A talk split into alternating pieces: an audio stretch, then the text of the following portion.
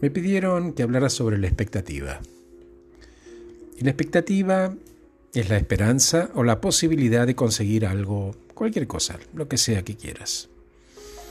A algunas personas esa expectativa les genera preocupación y angustia. Y me preguntan cómo nos podemos alejar de la preocupación. Fácil, ocupándose. La preocupación debería ser nada más que ese microsegundo antes de ocuparte, de tomar una decisión y de avanzar. Por eso se llama preocupación. Es cierto, podemos vivir en la preocupación, podemos elegir eso.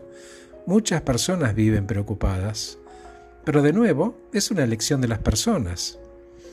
Elijo vivir en la preocupación, entonces estoy prefiriendo victimizarme no me responsabilizo de buscar una solución y me quedo en la queja. Aceptación, esa es la palabra, porque aceptar libera y oxigena y además está muy lejos de la resignación.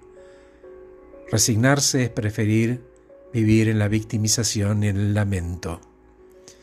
Aceptación habla de tratarnos bien, de respeto, de querernos y de cuidarnos. Cuando en cambio elegimos frustrarnos o angustiarnos, estamos eligiendo maltratarnos. Maltratamos nuestra mente, nuestro corazón, el alma y nuestro cuerpo. En el maltrato nos estamos faltando el respeto tanto a nosotros como personas, como a quien nos prestó este cuerpo que habitamos por un tiempo determinado para vivir en este plano y en este momento de la vida de la humanidad para cumplir un propósito.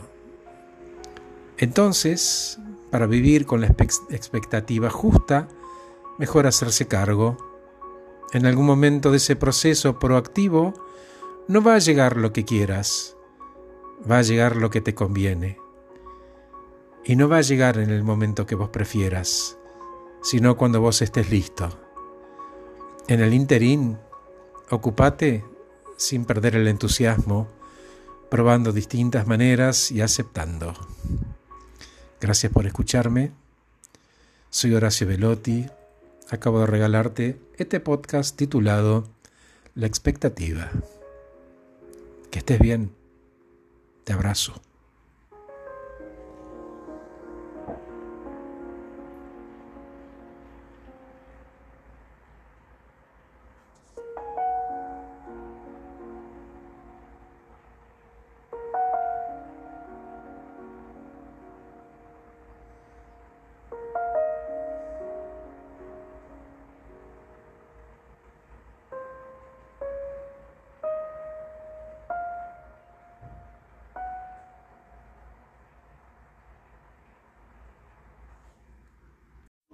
En tu trabajo, antes de sumarte a un nuevo proyecto, a una nueva reunión, asegúrate que participar, que esa iniciativa que tenés, que te nace de participar, no sea fruto del temor, no sea fruto de quedar afuera y eso te provoque miedo, o la comparación social, ¿no? De, che, fue todo el mundo menos yo. Digo esto porque veo a diario personas ansiosas por participar o dejarse arrastrar a proyectos y reuniones que podrían funcionar mejor sin su participación. Yo los llamo super protagonistas. Terminan siendo el blanco de todos los dardos. Y eso impide que estas personas alcancen sus propios objetivos. Y muchas veces responsabilizan a la afuera y a la agenda y al jefe y a las reuniones de cosas que no están logrando. Probaría dejar de lado esas viejas formas. Por mencionarte una, dejaría de ser micromanager, dejaría de trabajar para mi equipo, porque eso además le deja un espacio para desarrollarse, permitiendo que el equipo se responsabilice y se involucre de manera independiente. Es cierto, a algunos simplemente no les gusta decir que no, bueno, si no te gusta decir que no, podés condicionar un sí. Y preguntarle a tu jefe en qué orden quiere que lo hagas. Se trata, sin victimizarse, de compartir la agenda en la cual hay un volumen de demandas versus un tiempo disponible. Y tu jefe te va a decir, no me importa, hacelo el fin de semana, a la noche, no me interesa, hacelo.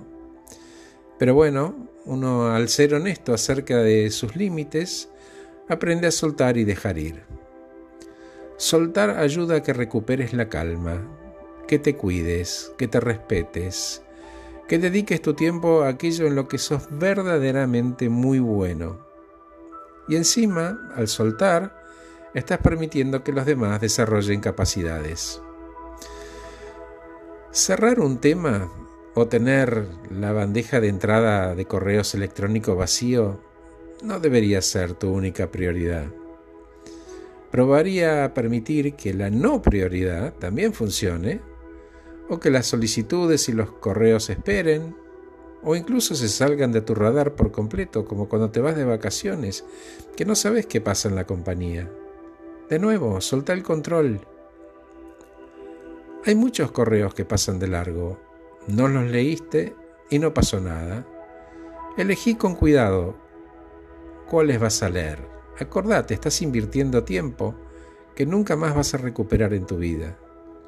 Si elegís asistir a todas las reuniones que fueron marcando otros en tu agenda, acordate que no son todas totalmente iguales de importantes.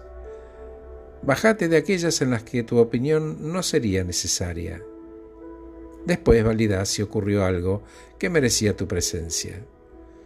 Como dice Finkelstein, cuanto más veces le digas que no a los demás, más veces te estás diciendo que sí a vos. Gracias por escucharme. Soy Horacio Velotti. Acabo de regalarte este podcast titulado Al final, el único que trabaja soy yo. Que estés muy bien.